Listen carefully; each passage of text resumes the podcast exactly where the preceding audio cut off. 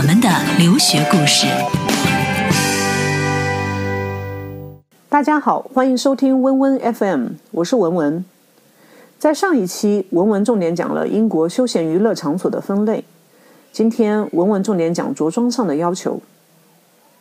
在穿着上面，西方文化认为，只要是美的东西就要展现出来，所以女生去夜店的裙子基本上都是贴身、性感而热辣的。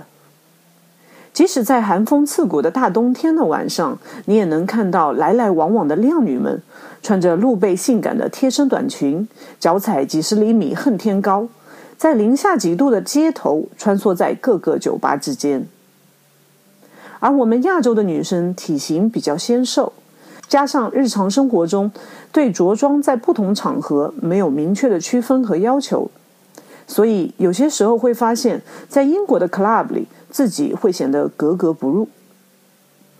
所以文文建议大家准备一两件性感的贴身的裙子，这样去了 club 也会玩得比较尽兴。当然，你的裙子的长度以及暴露的程度也会决定了你的安全系数。去酒吧跳舞最累的就是脚了。如果要像老外那样穿着几十厘米的恨天高，脚都要断了。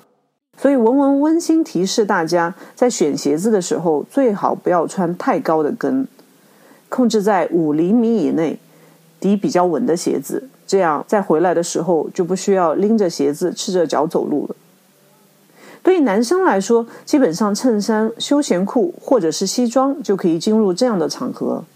但是特别需要注意的还是鞋子，一定要穿皮鞋。有一次，我的小伙伴就是因为穿了球鞋被保安挡在门口，所以我们大家不得不等他回家换了鞋再一起进去。除了穿着以外，需要提的是随身物品。英国的 club 里是没有寄存包的地方的，所以大家最好带一个贴身的小包，里面放着零钱和贴身的物品。另外，护照在这些夜店里有时候是要被查的。亚洲的男生女生看起来是比较小的，所以很容易被认为没有超过十八岁。大家最好带上护照，这样可以预防万一。最后需要提醒大家的就是时间的安排。之前讲过，夜店营业的时间主要是在晚上的十一点至凌晨三点，所以大家在安排出去玩的时间最好是在周五和周六的晚上。因为去夜店玩了之后，最起码需要两天的时间恢复体力和正常的生活作息。如果周日玩通宵，周一周二基本上就别想有好的状态去上课或者是学习了。我们玩的宗旨是为了更好的学习，而不是影响学业。所以今天文文送给大家的是“玩学”两个字。